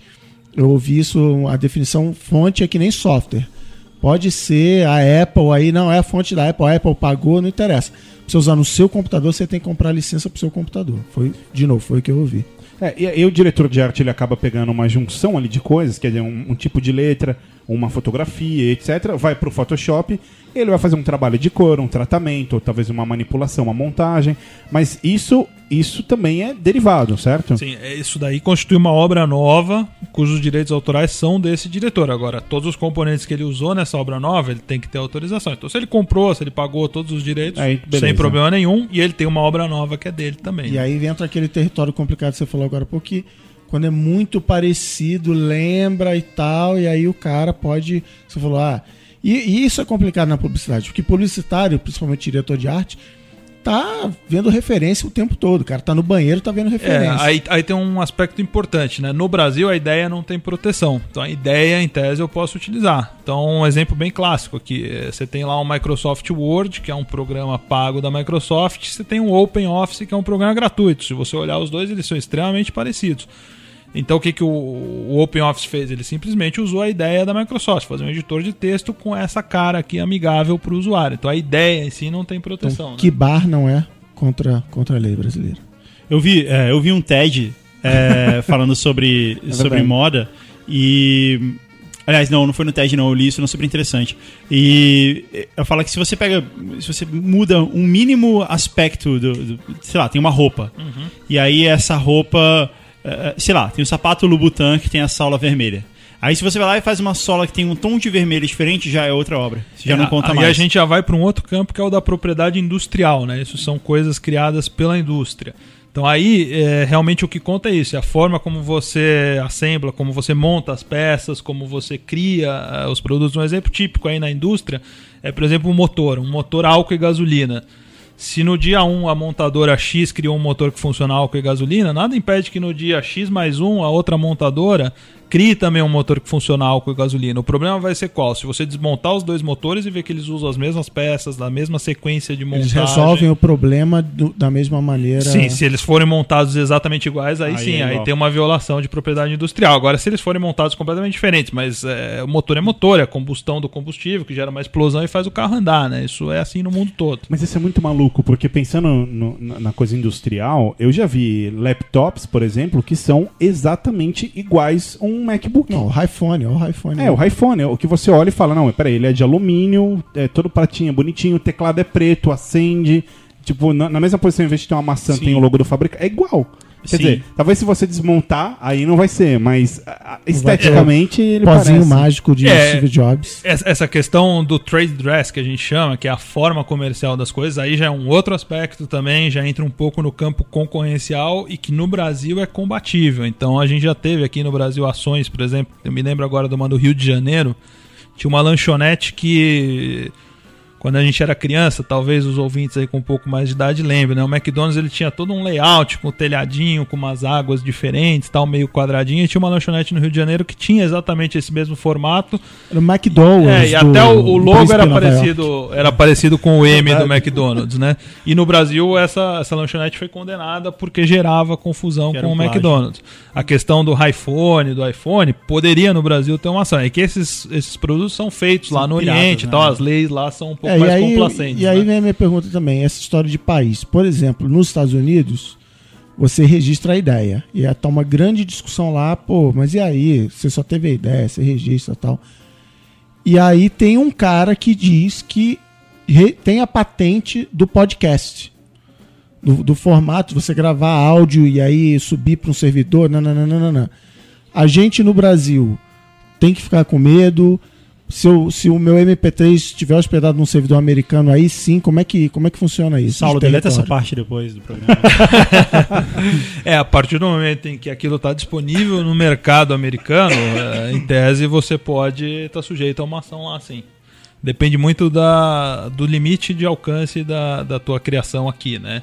E hoje com a internet esse limite acabou, né? Hoje o camarada tá em qualquer lugar do mundo, ele acessa qualquer coisa. Mas qualquer aí eu conteúdo. tô sujeito a coisa até que não tem a ver com direito autoral, mas, por exemplo, aquela lei alemã que você não pode usar símbolos nazistas. Como é que isso funciona? Eu botei, subi um banner na internet que tem um, um símbolo nazista, um game, é caso de game. Jogo de, de guerra que você é o soldado americano vai matar o nazista. Como é que. É, aí depende muito, a questão criminal principalmente está muito ligada à territorialidade, né? O crime, ele pode até ter um efeito lá, mas é, você precisaria estar no território. Um exemplo típico aqui no Brasil, a gente tem aí diversos sites de aposta, hoje que funcionam no Brasil, que você aposta no futebol, no Campeonato Brasileiro, você pode jogar roleta, cassinos, etc., que são em português, são voltados para o mercado brasileiro, você pode comprar créditos aqui no Brasil, mas são operações que estão sediadas fora do país, aí nas Ilhas Virgens, em outros lugares do mundo onde o jogo é permitido, né? Então no Brasil você não consegue enquadrar isso como um crime, porque aí sim, no aspecto criminal tem essa questão da territorialidade. É, eu ia né? falar isso. A internet zoou essa história toda porque eh, as leis elas não são rápidas o suficiente para a internet e elas não permitem e a internet não tem essa não tem fronteira. Você pode uma coisa que é ilegal aqui é legal lá e azar. Sim. É, e aí a gente vê várias coisas, tipo Netflix, que tem uma conta para cada região, tipo a, a oferta de, de filmes em cada região é diferente, porque é, li- é liberado para É, o contrato do, do, do cineasta com a Netflix é, é, limitado. e Restringe que o filme só pode É, passar lá, né? Ou então, a- as O coisas que é do YouTube também. lá O no YouTube é um grande tribunal de direitos autorais da internet, cara. Porque se você vai lá e coloca uma música e não interessa se foi você que gravou e tal, a Disney diz que é dela, o YouTube vai lá e tira. E aí você pode até contestar e tal, mas assim, percebe como isso coloca o YouTube. E, e eu acho até que eles não se sentem muito confortáveis nessa posição, não, mas coloca, coloca o YouTube numa posição de tribunal, sabe? Não, é melhor tirar. Então aí, na verdade, é uma questão que deriva da legislação americana, né? O- a legislação americana de direitos autorais estabelece um mecanismo que é o Notice and Takedown, que é a partir do momento que você notifica o provedor, que no caso aí desse exemplo é o YouTube, é o Google, ele é obrigado a tirar. Então, se você notifica, a pessoa que notifica, é, na verdade tem um modelo de notificação, é, a legislação americana é o DMCA, estabelece um modelo específico onde eu, ao notificar, declaro sobre as penas da lei, todas as penas possíveis, que eu sou o detentor dos direitos autorais e titular daquilo, e que baseado nessa minha declaração, e aí eles são americanos, eles não acreditam realmente que alguém possa fazer uma declaração falsa, baseado nessa declaração eles realmente são obrigados a tirar, porque senão podem ser responsabilizados. E, e- e- em relação a. Pensando aí na coisa do. Se eu crio um conteúdo derivado de algo. Eh, e algo que vem na minha cabeça um texto, ou até mesmo um vídeo no YouTube, um, um canal de, de, de- Como é que chama quem se filma e põe lá? Vlog. O vlog. eh, a, a- a ignorância não tem limites. Ah, né? vá, que você não É. sabe. Não, eu tinha esquecido, eu tive um- uma coisa aqui. Enfim, e eu quero comentar, sei lá, sobre música ou sobre cinema. Então eu vejo um filme e aí to- todos os meus comentários são derivados de, de uma obra que eu consumi. Tudo bem, nesse aspecto. Sem problema, e aí, inclusive, a própria lei de direitos autorais tem uma excludente que fala que você pode reproduzir pequenos trechos para fins de crítica ou polêmica. Então, você pode até botar uma cena e falar: nossa, essa cena aqui é boa ou é ruim, isso não há problema nenhum. E a obra é minha. E a obra é tua, essa criação é tua. Legal. Ó, que, que bacana. Vou virar comentarista, Cris Dias. todas essas músicas de fundo aqui são uma porcaria. O Guga vai fazer um comentário do Star Wars essa semana. Vai. Por favor. É, a- as leis de, de direitos autorais, é, que são. Aqui no Brasil a gente tem a ideia de que elas são ultrapassadas, certo? Que elas não, não, não- elas não são feitas para os dias atuais. Existe algum lugar no mundo em que elas são, em que já tem exemplo disso, de que é mais. É, é, mais moderno, que isso já foi reformulado? Já leva a assim? internet em consideração. É. Então, né, a gente Tem tem um exemplo do que deveria ser feito? A gente tem, na verdade, uma falsa imagem até que a lei brasileira ela não é tão preparada. Se a gente pegar, principalmente a lei de direitos autorais, ela é de 1998, então ela não tem tanto tempo. E quando a gente vê lá e lê os artigos da lei, ela já inclusive fala de qualquer tipo de suporte que conhecido, que se invente no futuro, é, de fibra ótica, de cabo, sem fio. Ela tem uma abrangência super, é, realmente bastante grande quando ela define qualquer tipo de tecnologia. Então hoje, assim, a, a legislação de direitos autorais que a gente tem em vigor, ela é perfeitamente aplicável às questões da internet. Talvez ela não acompanhe esse movimento de compartilhamento, de trabalho colaborativo, de das pessoas trabalharem em grupo, criarem obras coletivas.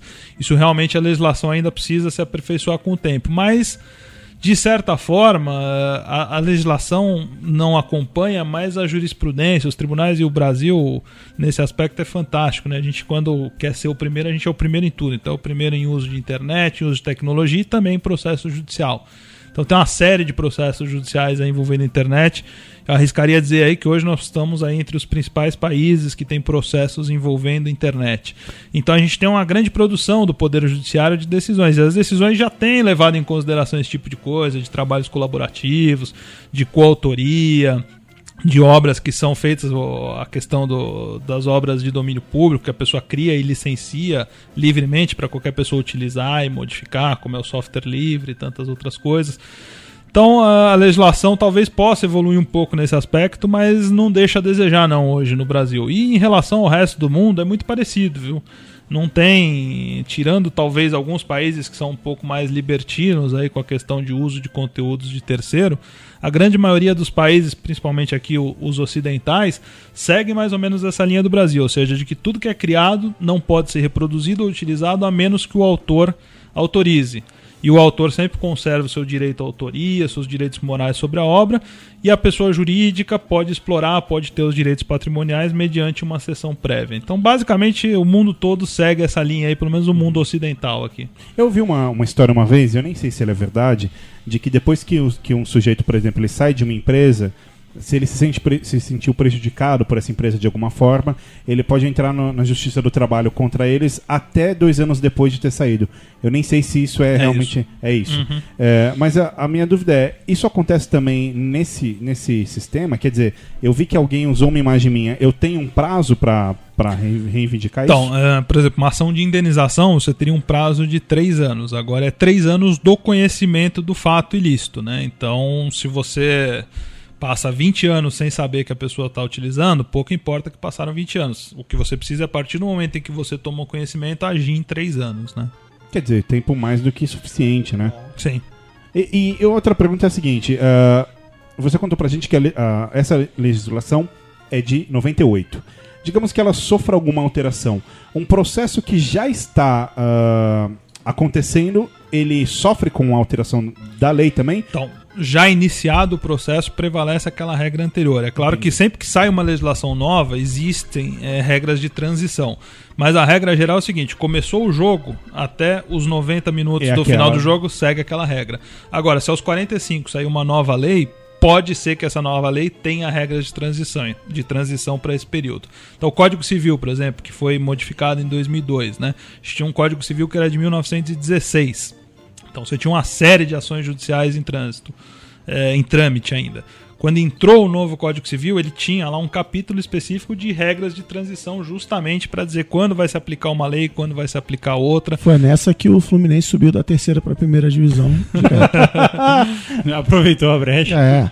Aliás, falando em futebol, tem outro caso legal de direitos de imagem que foi. Eu não, não lembro que ano que foi. Que teve uma dessas confusões, uma dessas rebeliões dos clubes contra a CBF, coisa assim. E aí. É, quem estava organizando o campeonato, não lembro se eram os clubes, se era a própria CBF, tinha feito um leilão dos jogos, tinha feito um leilão aberto de quem, ia, quem iria transmitir os jogos. E aí a Rede TV ou a Record lá e foi lá e comprou os direitos dos jogos da Globo, né? Tomou da Globo os direitos de, de transmissão e coisa assim. E aí isso virou virou uma maluquice porque ah, e agora o jogo vai passar na Rede TV, ninguém vai assistir, ninguém tem um canal em casa. E em um certo momento eles eles falaram assim: "Ah, beleza, você tem os direitos de transmissão, mas você não tem os direitos de imagem". E eu, Corinthians, que sou detentor dos direitos de imagem dos meus jogadores, não sei se o Corinthians tá um exemplo. É, não vou liberar esse direito de imagem pra você. Então você tem a transmissão de nada, porque você não pode transmitir o meu jogo. É, são dois direitos diferentes, né? Uma coisa é o direito de arena, de transmissão, que realmente a CBF pode dispor e pode comercializar para as televisões, e outra coisa é o direito de imagem do jogador, que hoje até é uma das principais fontes de renda, né, do jogador. Que é do próprio jogador, e aí ele negocia É, ele negocia clube, é isso, com né? o seu clube, o seu clube, por sua vez, vai lá e negocia com a televisão e repassa isso ao atleta, né? Que aí é um outro parte que eu não sei o nome certo, mas é o direito de semelhança. Tipo assim, eu não posso fazer uma caricatura do Neymar. Não é o Neymar na foto, é só um cara com cabelo diferente. Mas assim, quem olhar sabe que é o Neymar, então eu não posso fazer isso. E mesma coisa no videogame. Ah, não, é um bonequinho, chama Messi. Bom, é o Messi, você tem que negociar. É por isso que tem aí os FIFA e os, e os Pro Evolution Soccer. Não tem time, tem um time, mas não tem um jogador. É, isso aí se você Sim, fizer um... Saudoso Jean Cutiano. Já saudoso. É, você Rico uma- Salazar, melhor dupla de ataque da história. Se você fizer uma caricatura realmente comercializar, tem que pagar um direito de imagem pro jogador, pro atleta, sem dúvida. Cara, a gente vai derrubar a publicidade brasileira. a gente tem que derrubar. A gente tem que Tá falar entendendo disso. o que tá Então, é acontecendo seguinte, nesse momento aqui? Então, assim, se eu não assinei um contrato com a agência, é tudo meu. Recapitulando, É recapitulando. tudo meu. É isso. Se não houver uma disposição expressa e for uma criação. Porque nos Estados Unidos isso rola, cara. Eles ganham, os redatores lá ganham royalties sobre as obras dele e tal. Então, É, no Brasil teve essa, essa discussão com os dubladores de série. É, Os caras queriam, ah, hoje, quando né? relançar em DVD. Ah, eu gravei, não existia DVD. Aí eu dublei essa série. Aí ela relançou em DVD.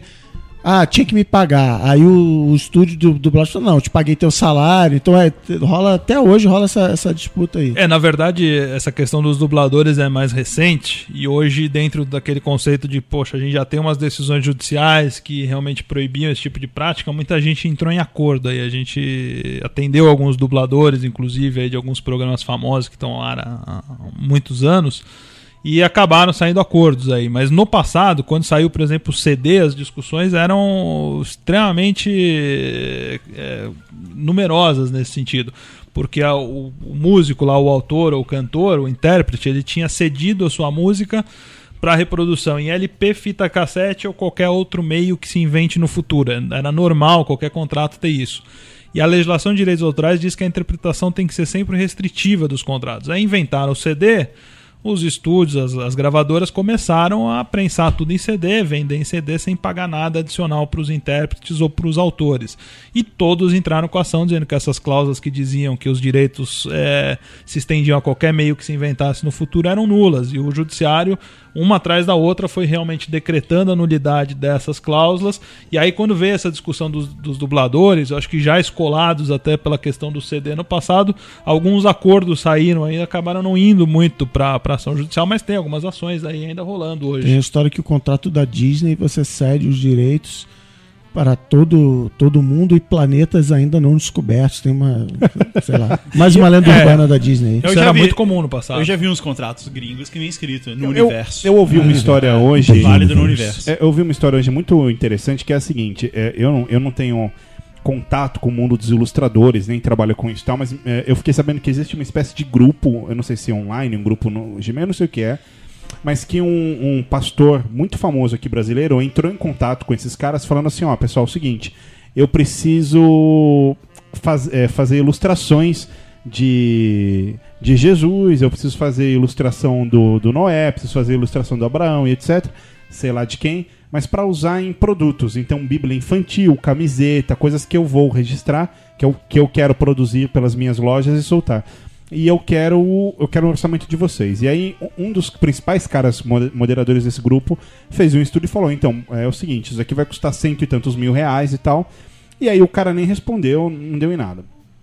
Passado um tempo, um dos caras desse grupo, entrou em contato com o pessoal falando: Nossa, pessoal, meu, eu não sei mais o que eu faço, porque, poxa, eu fiz os desenhos pro cara e eu trabalhei igual um maluco e o cara agora tá produzindo tudo e tá ganhando uma fortuna em cima, em cima do meu trabalho e eu quero ser recompensado por isso. E aí os caras na hora perguntaram, falaram, mas peraí, mas você chegou a assinar algum contrato? Quanto você cobrou? Ele falou, não, cobrei 5 mil reais e assinei um contrato com ele. Fim, né? É, se você assinou um contrato, assinou mal, aí esquece. Vendeu a alma pro pastor. Sim. É, não adianta falar, nossa, agora é um sucesso e eu quero. Um abraço. Que, aliás, é clássico, né? Você esperava o quê? Não, mas é, mas é curioso, porque assim, se ele se deu, percebeu que agora foi um erro, acabou. É, Assinou o acabou. contrato. Aí ele assinou, subestimou a capacidade da criação dele, aí infelizmente não tem muito o que fazer. Merece. É, e a gente também precisa A de uma é autorização do Marx do direito de tudo que ele tá falando. É, a gente, ele vai assinar depois. Depois eu assino a autorização. É, ele vai assinar. Mas eu já dei, Universal. eu já dei entrevista pra programa de TV e tal, e os caras, não é porque tá entrevistando que vem o papelzinho e tal, não sei o quê. E eu nunca dei entrevista pra uma grande emissora de TV platinada, mas já disseram que essa empresa, que eu não vou citar o nome, não, você não assina nada. Chega lá, tipo, chega lá na Campus Party, ei, Guga, o que você tá fazendo na Campus Party? Assi- não assine Tchau. nada. E, e- e- não, eles não, eles não te dão nada Ah, pra assinar. aham. Tipo assim, ah, você tá na frente da, da câmera da, da minha emissora aqui, você tá consciente de que você tá dando entrevista e que você vai aparecer e. É, esse aspecto da entrevista na rua, assim, tem um pouco disso, né? Porque, pô, se você não quisesse aparecer, por que, que você parou e respondeu uma pergunta? É, né? eu dei uma Então, entrevista no no evento lá nos Estados Unidos e o cara me fez falar pra câmera, assim, tipo, ah, você autoriza a imagem? de- É, isso é muito comum. A gente tem, a gente tem um caso aí rodando numa promoção que é exatamente nesse sentido. O cara entra numa cabine, ele grava é, uma frase para concorrer à promoção. E o speech inicial dele tem que ser eu aceito, eu autorizo, tem todo esse, esse lance aí. Isso vale, então. Isso vale também porque é a manifestação da vontade. Aí é uma- um aspecto interessante que vale para os contratos eletrônicos, né? O pessoal fica falando, pô, mas contrato na internet vale, não vale? E o direito brasileiro é absolutamente maleável quanto a isso. O que vale é você manifestar a vontade, seja por qual meio for, O Brasil seja é um país- verbal, seja como O for. Brasil é um por país exemplo- que adora papel, né? Não, não tô falando nem em direito autoral. Tipo, minha sogra vendeu apartamento, 17 certidões. A gente vai pedir reembolso de, de táxi, de comida. Lá nos Estados Unidos, você tira uma foto, Sim. tá valendo. Aqui não, tem que ter papel. É, o É, Brasil gosta de um papel. Mas essa coisa do. do- quer dizer, da, da lei e da justiça eh, ser bem abrangente em relação a isso. A gente tem em publicidade, às vezes, é bem raro, assim, mas às vezes pinta um cliente caloteiro, né? Bem Ah, às pô, bem- é? É, às vezes, dizem.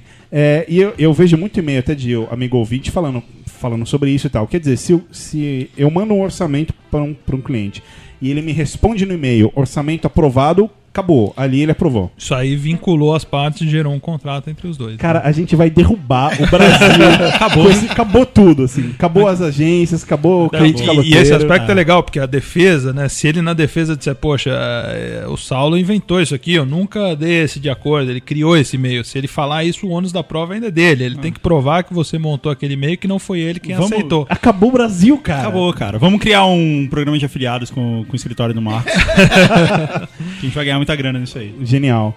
É, Antes da gente ir pro Coia Boa, eu queria muito te pedir, Marcos, pra quem quiser te procurar, enfim, quem, se tem alguém aí, algum amigo ouvinte que quer ah, Começar a quebrar o mercado. começar a quebrar o mercado Cara, a gente o não falou escritório. aqui, eu não sei, eu não- ele não pode falar, mas eu posso. O, o escritório Opsi Bloom, Bruno. Peraí, deixa eu pegar o nome completo. muitas palavras. Bruno, Abruzzi e Vanzoff, advogados associados.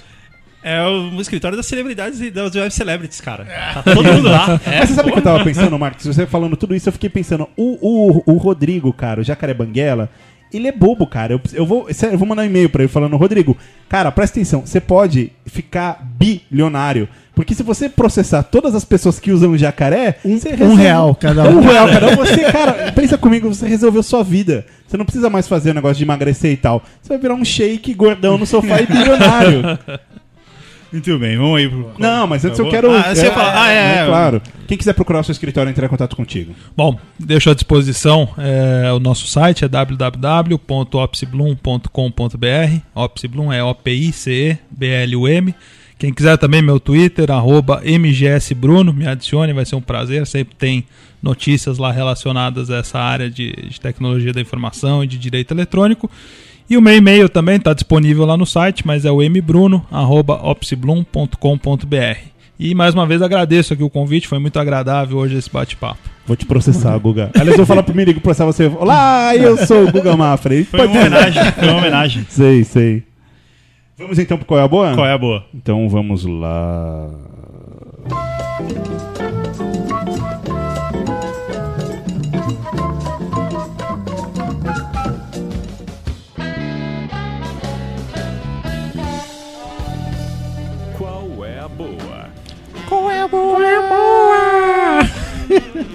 Pronto, Merigo, vamos ser processados. Merigo sendo humilhado nesse programa.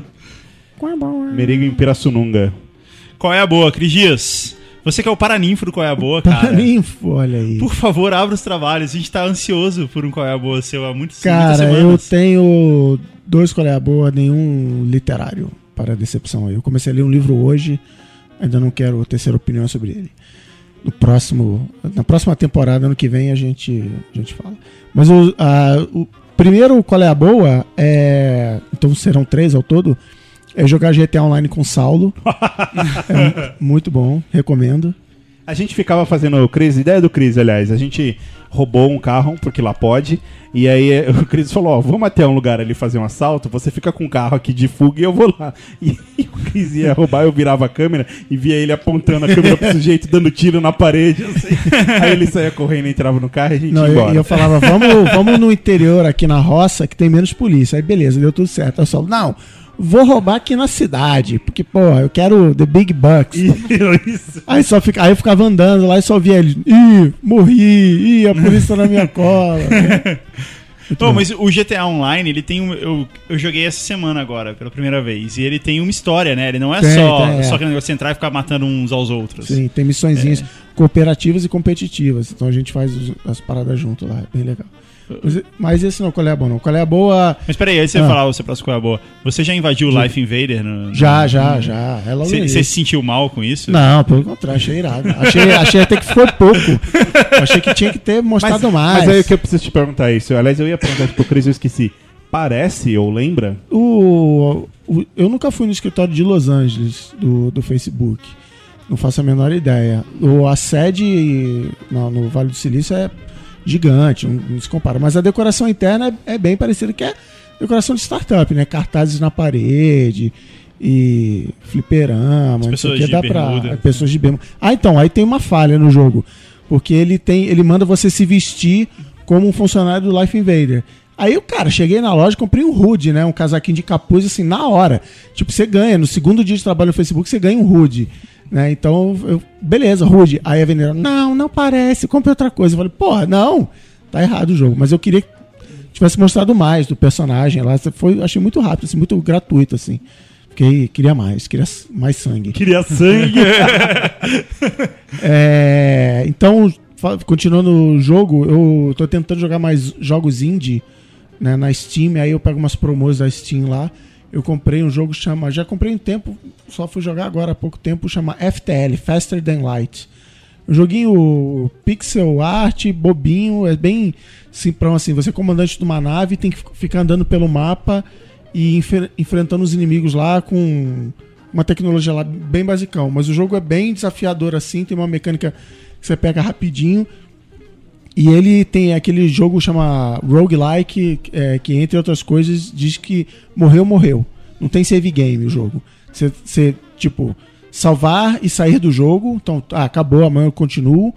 Ou então, é, quit, não tem assim, vou salvar porque se eu morrer eu volto pra esse ponto, entendeu? Então é bem assim, eu ontem tava, vou morrer, vou morrer, ah, é um desespero aqui, você tem que voltar pro início do mapa e continuar tudo de novo tal. É bem legal e eu paguei, sei lá, 2 dólares numa promoção que eu peguei, deve estar uns 5 agora, é bem legal. E a segunda dica é um aplicativo, cara, que eu tô há um tempão pra falar aqui, pra vocês que viajam pra Pindamonhangaba e Pirassununga, chama Tripcase. Tem pra Android, tem pra iPhone. Ele basicamente é o seguinte: você fez a reserva da tua viagem. Hotel, carro, passagem, né? Se você usou a agência de viagem é melhor ainda porque eles te mandam um e-mail com tudo, né? Com tudo no e-mail só. Você encaminha esse e-mail pro endereço dos caras e aí o aplicativo ele passa até a tua agenda. Então ele fala, ó, é, o voo tal, a hora tal, mas já tô vendo que tá atrasado e o portão vai ser o 19C, então vai pra lá e o teu carro, aí tem um tipo um Google Maps, ó, você vai sair do aeroporto, o aluguel de carro é aqui, você vai dananã, e é tipo mega organizado um calendáriozinho. E aí você fala: "Ah, não, tá bom, então eu tenho uma reunião". Aí você entra lá manualmente, coloca a reunião. É, puta, é muito legal, é indispensável pra pra quem viaja, tem que ficar controlando cartão de embarque, tem o código de identificador, tem a porcaria toda, eu acho pô, muito incrível. Então, Tripcase e FTL são meus colher boa. Pô, genial. E você, Guga? Então, cara, eu tô jogando GTA, né? E isso suga Parabéns. totalmente sua vida, assim, porque você não consegue fazer mais nada. Eu discordo, ela não suga. Você substitui por uma vida que você se machuca menos. Cara, e hoje, eu, eu- antes de vir pra cá, eu passei no supermercado ali pra comprar uns refrigerantes de marcas é, não declaradas.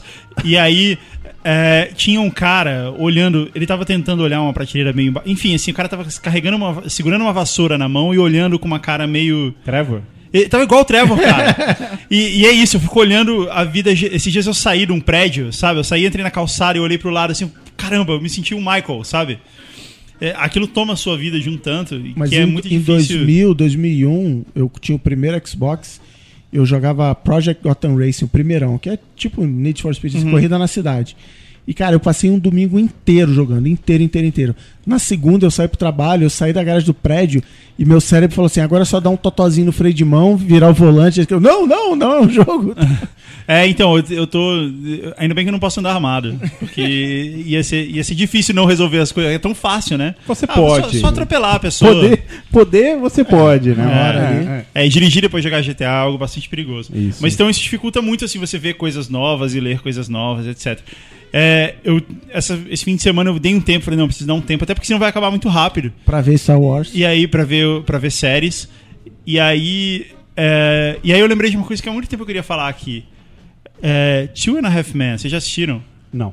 Two and a Half Men era uma série que tava em total declínio, assim, tipo, ela tá na décima temporada agora, que é muito grande pra uma série, muito mesmo. E ela foi durante muito tempo a maior comédia americana e tal. E acho que ainda é. E aí teve aquele problema todo lá com o Charlie Sheen, ele saiu e... E- é, e já tinha. E já tava acabando a série. Ela já tava num declínio, né? Ela já tava caminhando pro. Até porque o menino virou adulto já e tal. E aí teve esse lance dele sair e entrar o Ashton Kutcher. E eu acho, e isso sempre foi meio assim, tipo, puta, nunca vai dar certo, né? Você substitui o principal personagem e tal. E eu tava vendo esses últimos episódios dessa temporada e eu acho que deu certo, um pouco. Beleza, não é incrível, assim, não é tipo, meu Deus, que série incrível. Mas tem momentos muito bons, cara. E o Ashton Kutcher de fato é um bom ator, assim, ele faz um bom personagem. E, e eu pensei isso, eles de fato conseguiram re- reviver a série. Ela já foi Sim, renovada sim. duas vezes, né? Depois que, que o cara Eu saiu. nunca acompanhei. Mas eu ouvi um boato aí de que o Charlie Sheen vai voltar, ou que. Cara, Pra tirando, sempre, né? tirando o Mussum, ninguém é substituível, entendeu? É, boa. É uma- eles colocaram, cara, eles colocaram uma menina no, na série agora, porque o Jake, que era o Half-Man, né, que era o menino, ele cresceu, ele tá no exército, e aí eles meio que limaram ele da série. E aí, meio que no lugar dele entrou uma mulher, que eu não sei o nome da atriz, e ela é o Charlie, ela é, ela é lésbica, então ela pega mulher pra caramba, ela enche a cara o dia inteiro, tal. ela tem exatamente a mesma personalidade do Charlie, e tá funcionando muito bem também. É, sei lá, eu acho que é uma série bastante divertida de assistir. Boa. Eu fiquei surpreso. Boa. E aí, Marcos, quer deixar alguma dica para os nossos amigos ouvintes? Acho que vocês já esgotaram todo o tema, né? Eu só vou Não, falar não, aqui, não além, do, tempo. além do O pro- Case, tem Marcos, o o World programa- Mate também, que é Como muito é, bom. Como é que é o nome? World Mate. World Mate, Faz é. a mesma coisa também. O programa, na verdade, é o Qual é a Boa. Tudo que a gente fez antes foi só uma introdução pra essa É. parte agora. Segundo os ouvintes, é, isso aí. É. Então a boa é respeitar os direitos autorais depois de tudo que a gente falou, né? É, nosso GTA Tem- é qual é o todo nome do- legalizado, o Tio Ethan Halfman também. tudo certinho. É, sim. Então sim, não a tem gente- problema. é, a gente alugou. E você. Qual é o nome do aplicativo que você falou? É o World Mate. Que faz a mesma coisa. Faz a mesma coisa que o Trip Por e-mail também. você manda um e-mail e ele. Você manda um e-mail pro endereço deles e eles automaticamente adicionam lá no, no Tem seu um schedule. nigeriano lá que digita. Eu acredito que só possa ser isso, cara. Abre alguém meu e-mail, olha e digita. Então, mas tem alguns que o nigeriano que digita não reconhece, viu? Eu uso bastante, nem todos ele Olha reconhece. aí. Ô, nigeriano. Tem um programa de, de fazer aquele controle financeiro, né? Acho que é o Lemon o nome, que você fotografa a nota fiscal que sai na maquininha ali de, do Aham. cartão, você fotografa e aí ele passa meia hora, 40 minutos, o programa, sei lá, como lê aquilo e coloca, ó, você gastou no Joaquins R$ 32,94 em tal dia, tal horário. Ele consegue identificar essas coisas e, e eu, eu tentei usar esse programa um tempo, daí eu parei porque eu, eu acho que essa coisa de, de contabilizar o que você gasta, eu não, não quero fazer isso. É, o futuro é isso, né? De realmente tudo ser identificado. É o conceito do Google Glass aí que a gente vê que você vai andar na rua, vai olhar pra uma pessoa, vai dizer essa pessoa é tal pessoa, ela tem tantos Cara, anos, os preciso amigos muito são disso, tais. assim, Shazam de pessoa. Tipo, da onde eu conheço esse cara? qual o nome? Não, sei, eu conheço, foi daquela vez, aquela reunião, mas qual o nome dele? Eu não lembro. Eu Ia ser preciso muito disso. cara. Shazam de pessoas. Eu tenho um amigo que toda vez que ele via alguém, ele falou, "Ah, e aí, como é que você tá? Ele não reconhecia, ele falou, ô cidadão, e aí, cidadão? E aí, Era meu irmão? E aí, não, isso aí tranquilo. Mas, puta, outro dia, tipo, uma cliente do lado, assim, até caía o- o- os 15 segundos de cair a ficha de que ela era cliente daquele cliente específico, isso aqui. Eu já tinha me colocado numa cilada de não entender a piada que ela fez e. Nossa, nossa horrível. É uma selada, Bino. Eu Fala o seu qual é a Eu boa, tenho Saulo. um qual é a boa que eu deixo a escolha dos senhores ilustríssimos, que na verdade esse final de semana eu fiz algo iné- inédito, que foi eu não curti o sofá. Eu resolvi sair todos os dias. Eu não acredito. Nem eu, nem minha mulher. Essa é Mas- boa. mas Eu, eu- eu- devolve o Saulo, seu impostor. Você fez com ele? Eu fiz isso, eu saí, peguei a estrada duas vezes pra lugares diferentes. Foi. Eu, eu me superei, assim. Mas você não me contou, o cara pediu a mão da menina no casamento? Foi um flash mob? A Peraí, Oprah que você tá apareceu? falando? Você Pediu, pulou. pediu. Ele Então, foi assistir um explica pedido pro amigo de, ca- ouvinte. de casamento. Eu fui, eu fui até. A minha, minha cunhada mora em Campinas. E aí o namorado dela pediu ela em casamento. E aí o cara chamou a família inteira. Fechou um restaurante. Foi todo um negócio Você ali. foi né? ser figurante em pedido de casamento. É isso. Isso, e eu, eu até falei pra minha mulher, eu falei, pô, o cara tá mobilizando as pessoas a viajarem 100km pra falar, quer casar comigo? Sim. E acabou? É isso? Faz isso em casamento, pô, vamos, né? É. Mas enfim, foi super legal, só que o engraçado é que ele não pediu ela em casamento, ele só abriu a caixa e deu pra ela. E depois falaram pra ela, você aceitou dela? Aceitei, o anel. o pedido ele não fez. Nossa, que cunhado. É, mas, de qualquer forma, nesse final de semana, embora eu não tenha curtido a parte boa da vida, que é o intelecto cultural do boxing, eu fiz duas coisas e eu deixo Pode a... não, cara. Por favor. Isso, eu- bom, mas eu alugo Bota tudo. mais um dólar no bolso Eu, dele. eu alugo tudo direitinho, isso. É, se eu posso falar uma dica de arte ou uma dica de culinária de uma receita minha. Não, a gente quer as duas. É a seguinte, ó, a de arte eu recomendo muito pra vocês procurarem aí no YouTube, ou se tiver, deve ter provavelmente, porque a TV Cultura expõe tudo que eles fazem, eles colocam no YouTube. É um papo com um cara chamado um cara chamado Jorge Colli. O programa é o Café Filosófico sobre é, crítica de arte. Assim, é muito legal. Eu recomendo. Se vocês têm algum interesse por arte, faça. E eu quero divulgar uma receita de arroz doce do Saulão. que Vocês vão rir, mas é o seguinte. Por favor. Eu Olha tenho, aí. eu tenho um hobby que é o seguinte: eu, eu caço receitas e eu vou simplificando elas e fazendo cada vez mais para que qualquer idiota, tipo eu, possa fazer e ficar gostoso. Então eu fiz uma receita do arroz doce do Saulão. Se você Arroz doce. eu, Cara, por favor. eu convido a gente um- não pode pôr isso em vídeo. eu depois? convido o amigo É, ouvinte olha a fazer aí. isso e esquecer qualquer outra revista, qualquer outra receita que ele já viu na Ana Maria Braga. É o seguinte, ó, presta atenção. Tá vamos aos ingredientes: um litro e meio de leite, uma xícara de arroz bom, já vou chegar num detalhe importante, uma lata de leite condensado e duas colheres de sopa de doce de leite. Amigo ouvinte, você vai lavar o arroz numa peneirinha com água gelada e vai botar água quente no fogo. Quando essa água estiver fervendo, você vai jogar. Depois de passar o arroz na água gelada, você vai jogar água quente. Por quê? Porque ele vai ficar soltinho. Você vai colocar um litro e meio de leite na panela, vai jogar arroz doce e vai ficar 40 minutos exatos, 40 minutos mexendo, não pode parar de mexer. Fogo alto, fogo baixo. Fogo baixo. vai ficar mexendo, mexendo, mexendo, mexendo, mexendo. Desses 40 minutos, quando tiver faltando 25 minutos, você vai abrir a lata de vida ou de leite condensado, entenda como quiser, e vai jogar dentro. Vai seguir sua vida bonitinho. Quando tiver faltando 5 minutos pra acabar, você vai falar, ué, mas não tá encorpando, ainda tá muito líquido. Você vai jogar duas colheres gordas, tá? Gole- colher de, de macho. E de leite con- de doce de leite. E vai mexer. Quando tiver faltando 2 minutos, de repente ele magicamente vai começar a engrossar. Acabou, você vai apagar o fogo, vai deixar a panela esfriar, sem canela, sem nada. Você vai pôr num potinho, quando tiver frio, põe na geladeira e depois você joga a canela por cima. E eu quero os comentários dos amigos ouvintes depois dizendo que é o melhor arroz doce do mundo, o mais simples e o melhor de todos. Mas você ia falar alguma coisa a respeito do arroz bom? É, porque tem gente que é mão de vaca, né? Então vai comprar o doce de leite vagabundo. Não, compra coisa boa, meu amigo. Você vai fazer um negócio bom, compra arroz bom. Tipo TechPix. Tipo TechPix, isso aí. Eu convido o amigo ouvinte a fazer nesse final de ano bonito, arroz doce pra família. Vai falar, ó, isso daqui é a receita do arroz doce do Saulão, que tem Você- direito autoral. Então eu vou fazer o desafio. O desafio do Braincast. Muito bem. Na próxima gravação do Braincast tem que trazer o arroz doce do salão Aí. pra gente provar ao vivo e dar o nosso veredito ao vivo. Tá bom, combinado. Eu vou trazer. Ao Segunda-feira. vivo não, porque o programa é gravado, mas. é, Segunda-feira eu vou trazer. Tá bom, combinado. Prometo. Combinado. É isso? É isso. É isso. E não esquece de pegar a autorização no Marcos. Então o Merigo manda um beijo do gordo. Marcos, obrigado pela sua participação. Foi um prazer nosso. Foi incrível. Obrigado a fechando, vocês. e fechando a série, cara. Fechamos a série com chave de ouro. Foi. Dando a possibilidade do amigo ouvinte lutar pelo que é dele, derrubar esse sistema capitalista publicitário sem contrato garantindo que aquilo não é dele. Por isso, que é Isso. importante procurar sempre um advogado para poder lutar pelos seus direitos. Olha aí. Muito bem. Better, better call Marcos, lembra?